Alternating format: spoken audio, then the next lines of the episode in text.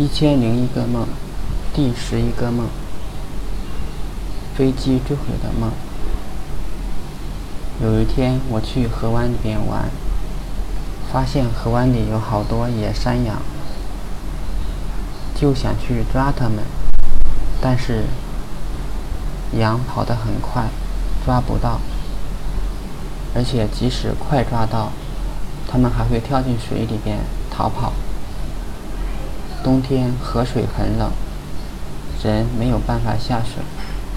后来羊不见了，大家很失望。再后来，有一群羊从旁边的小道下来，爬到河沿上吃草。其中有一只大黑羊和小黑羊。再后来，来了一个人。很容易的就把那些羊带走了。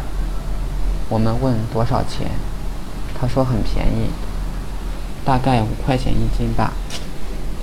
再后来，跟老爸在河湾里玩，突然听到飞机的声音，我们两个很奇怪。我们家附近是没有机场的，然后飞机开始盘旋。似乎准备迫降，然后爆炸了。没看见有人下来。不一会儿，大火就喷吞没了飞机。距离很远，都能感觉到热浪。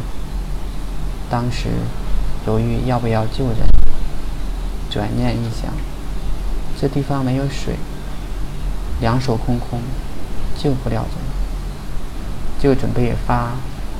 拍照发微博，难得一见飞机坠毁。不一会儿，来了一辆消防车，在小水沟里边抽水。再后来，飞机烧烧成了灰。我催促老爸快走。大斜坡那里地势高，可以看清楚。然而上坡的路很难走。只能爬上去。我很奇怪。老爸说，路被人刨了，变成了地。我心里感叹，农村的变化真大。我们村都叫这个地方南河，大意是村子南边的河。